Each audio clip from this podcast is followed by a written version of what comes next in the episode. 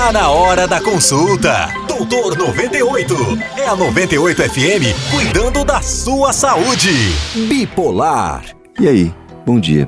Naquela manhã, tudo aconteceria muito rápido. Um dos grampos se soltou da rocha e, junto com ele, veio abaixo também um montanhista com todas as suas tralhas. A queda estimada pelos bombeiros do socorro tático foi de uns 15 metros, o que provocou incontáveis fraturas naquele pobre coitado. Como o acesso ao Pico do Paraná é bem complicado, a remoção precisou ser feita com a ajuda de um helicóptero.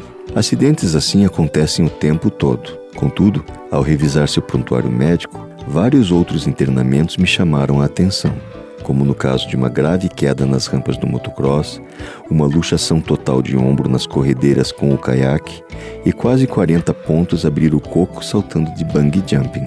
Poucos sabem, mas muitos desses dependentes de adrenalina são portadores de uma coisa chamada transtorno bipolar.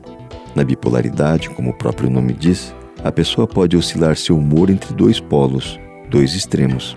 No momento, ela está alegre, expansiva, descuidada e até exagerada, a ponto de expor a sua vida a aventuras arriscadas.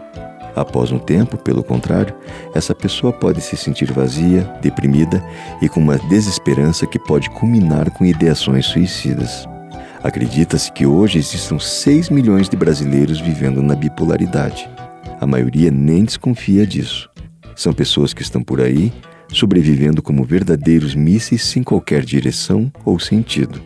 Essas pessoas precisam de orientação médica para estabilizar esse humor, de maneira a evitar o perigo de tantos altos e baixos. Então, se você se identificou com a história de hoje, procure ajuda.